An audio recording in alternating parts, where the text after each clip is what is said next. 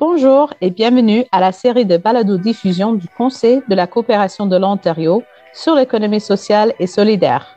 Soyez des nôtres pour six balados qui touchent de multiples aspects du secteur, comme les valeurs, les objectifs de développement durable, le financement social, les témoignages motivants et ainsi de suite. Nous espérons que ces balados vous inspirent et vous encouragent à vous impliquer dans les entreprises d'impact. Un grand merci à Cooperators et au Labo, Centre d'art médiatique francophone de Toronto, pour leur soutien financier et technique de ce projet.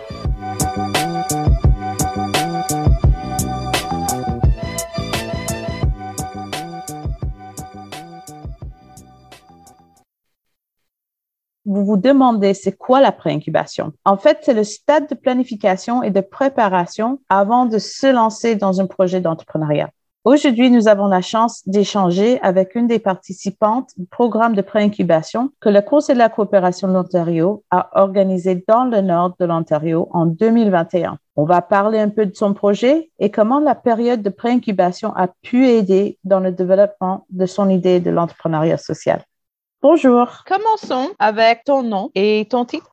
OK, je m'appelle Tanya Reed Watson et je travaille comme directrice à l'École supérieure à Marathon. Euh, mon séjour, j'ai travaillé aussi en tant que directrice dans un système anglophone élémentaire. Donc, euh, comme c'est là, je travaille dans une école secondaire située à Marathon, au bord du lac supérieur. Je travaille dans une petite école, donc de 26 élèves. Donc, disons qu'on n'est pas toujours ce qu'on compare aux autres écoles, mais c'est vraiment, vraiment différent.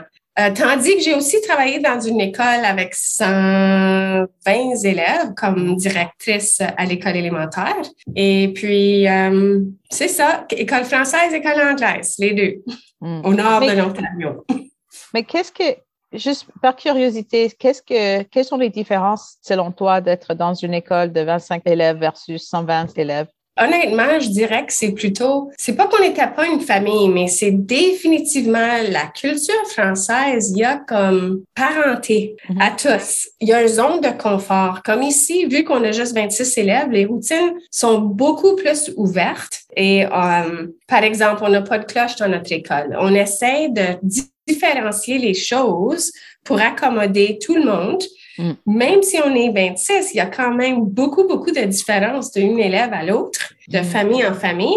Donc, euh, c'est être super, super flexible dans une petite école parce que les routines sont beaucoup plus flexibles. Quand on parle de la famille, est-ce que ça a quelque chose à voir avec le fait que vous voulez te lancer en entrepreneuriat social? Définitivement, parce que dans l'école élémentaire, je voyais clairement un besoin et euh, c'est certain qu'on voyait des familles, des familles entrer à l'école et on voyait qu'il y avait des élèves qui n'avaient pas rien à manger à l'heure du dîner. Donc, le projet je dirais oui, c'est certainement ça le cas. Puis moi, je voyais qu'il y a certainement une importance et un rapprochement lorsqu'on mange, on dîne ensemble. Donc, je, je sais qu'il y a un besoin, soit à l'école secondaire, à l'école élémentaire, dans toutes les écoles du monde, n'importe quelle école essentiellement. Est-ce que tu peux nous raconter un peu ton idée de, de l'entreprise? L'idée de l'entreprise, donc ma première idée, maintenant que je suis rendue à l'école secondaire, je connais le déroulement de l'horaire, les heures bénévoles, les heures communautaires nécessaires pour les élèves. Puis je me disais, bon, si on pourrait créer une entreprise où les élèves ainsi que les parents ou les volontaires, que les élèves pourraient avoir leurs heures bénévoles en 9e, 10e, 11e, 12e année, ils pourraient avoir 10 heures de travail euh, d'heures bénévoles parce qu'on sait que c'est pas toujours évident pour les élèves de trouver des endroits à faire leurs heures communautaires. Donc, si ces élèves-là pourraient travailler à l'école de façon directe ou de façon directe avec un autre volontaire ou deux ou quelqu'un qui travaille comme employé à l'école pour préparer, planifier des dîners santé pour les élèves. Et ces dîners auraient l'air de dîners Um, il, y aurait, il y aurait des occasions où ce que les élèves pourraient manger euh, des mets de différentes cultures, différents continents, un peu partout, parce qu'on sait que c'est pas tout le monde. À Marathon, on a quoi? Cinq restaurants, mais c'est pas nécessairement des restaurants qui offrent une diversité de mets ou de repas internationaux. Donc, c'était une idée qu'on avait. Mais l'idée serait que les élèves préparent des repas, ou pas des repas, mais des dîners euh, pour servir tous les élèves de la région. So, par exemple, on a cinq écoles à Marathon. Donc, il y aurait une façon de préparer des dîners pour tous les élèves? Donc, euh, l'idée serait de placer une commande en fin de semaine, euh, préparer le repas, puis là, c'est soit qu'on livrait nos,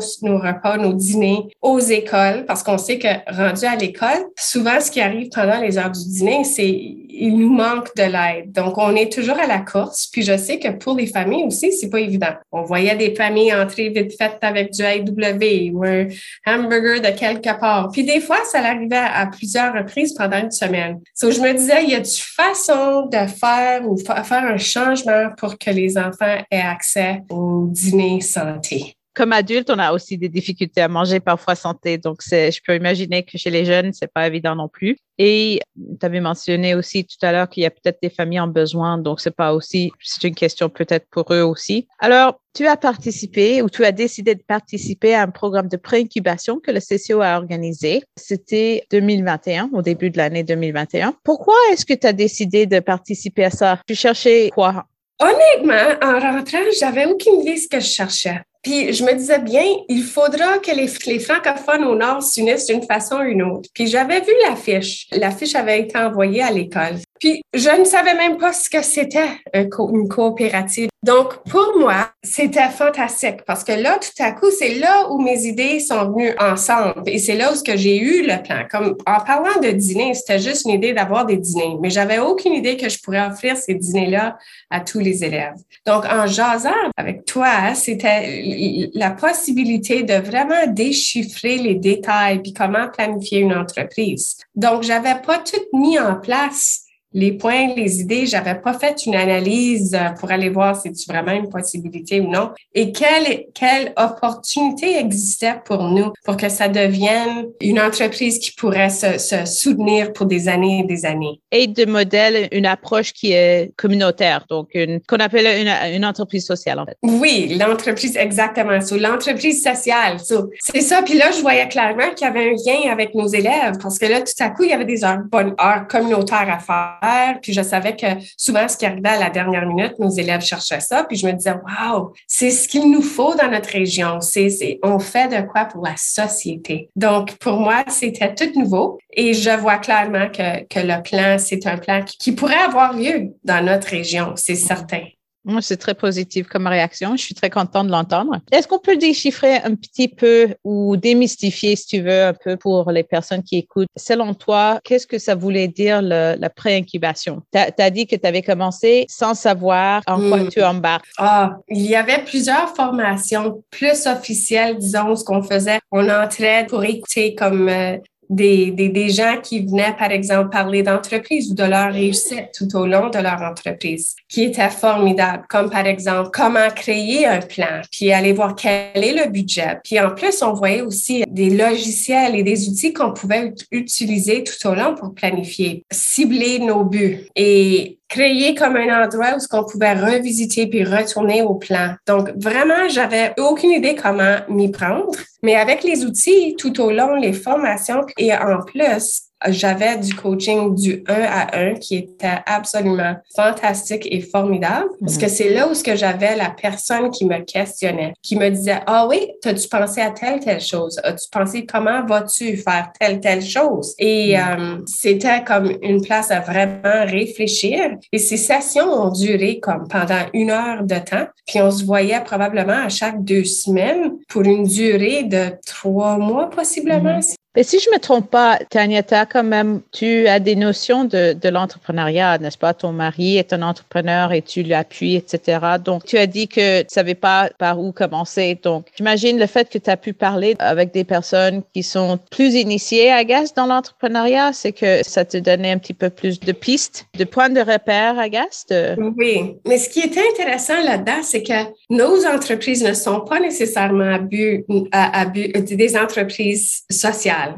Mhm. Donc, ce, qui m'a vraiment, vraiment inspiré, c'est qu'une entreprise, pour moi, sociale, c'est ce qui est le plus important. Parce que qu'est-ce qu'on fait pour la société? Puis il y a une façon de vraiment repenser le nord de l'Ontario pour que ça, ça devienne un endroit où ce que les gens peuvent s'appuyer par eux-mêmes? Et là, on parlait de différentes entreprises comme la ferme à Hearst, je crois. Puis je me souviens pas du nom. Le pépinière, la... maison verte. C'est ça, la maison verte. Puis je me disais, wow, c'est fascinant comment les gens peuvent faire ça différemment. J'avais pas, j'avais aucune connaissance vraiment au sujet d'entreprise sociale. Puis ça m'a vraiment déclenché là. Puis mon intérêt est là, c'est certain. Et euh, comme on a élaboré un plan, puis éventuellement l'idée serait d'avoir une maison d'accueil de jeunesse pour les ados, les adolescents de la région, parce que je vois comment on pourrait vraiment développer le programme. On a des mines en ville, donc euh, toutes les perspectives pour faire une entreprise qui pourrait soutenir les familles dans la communauté, mhm. mais aussi offrir une autre dimension parce qu'on voudrait pas nécessairement affecter les restaurants dans la communauté. Mhm. Donc, pour moi, social, c'était, oui, toute l'histoire et la définition d'une entreprise sociale est, est, super importante pour moi, pour mes valeurs comme personne. Mhm. J'apprécie beaucoup ce point de vue. Donc, c'est toujours un plaisir à voir la découverte chez les gens de l'économie sociale, l'entrepreneuriat social, parce que c'est justement, c'est une façon différente à, à voir des choses. Alors, quand on fait de la réincubation pour les gens qui écoutent, il y avait la, la question de idéation. ça, ça commence avec une idée, n'est-ce pas? Et certaines ont cette idée de c'est quoi le, à démarrer ou, ou c'est quoi le besoin dans la communauté. D'autres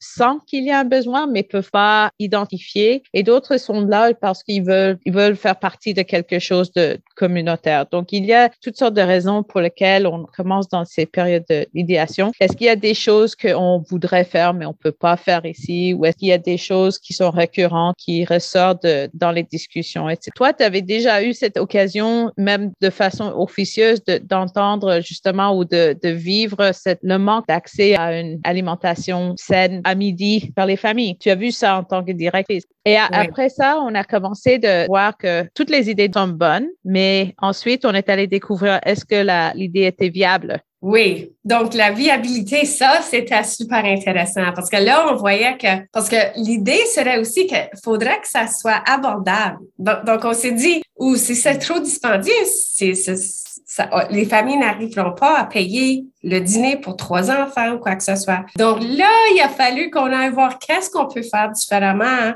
pour vendre plus de dîners ou plus de repas et mhm. qu'est-ce qu'on pourrait offrir à la communauté. Voilà. Et en plus de ça, c'est la question d'abordabilité. Et toute entreprise doit voir si c'est rentable, si est-ce qu'on est capable de payer les frais fixes et les frais courants et euh, si on est capable de payer le personnel et est-ce qu'il y a un revenu supplémentaire qui reste. Mais qu'est-ce qui est intéressant quand on parle d'une entreprise sociale, c'est pas ça, c'est pas le, revenu supplémentaire à tout prix, c'est tout ce qui vient avec. Donc, les mesures de succès sont différentes. Et toi, tu voulais aussi non seulement nourrir tous les enfants de, la communauté, mais tu voulais aussi offrir une occasion de formation pour tes jeunes à, l'école et de bénévolat. Oui, c'est ça, parce que je vois clairement qu'il y a des compétences qu'on cherche et qu'on cherche en entrepreneuriat. Donc, l'idée serait vraiment de travailler la responsabilité, l'entre-gens, euh, l'accueil dans une entreprise. Donc, je voyais que les élèves, il y a clairement un besoin,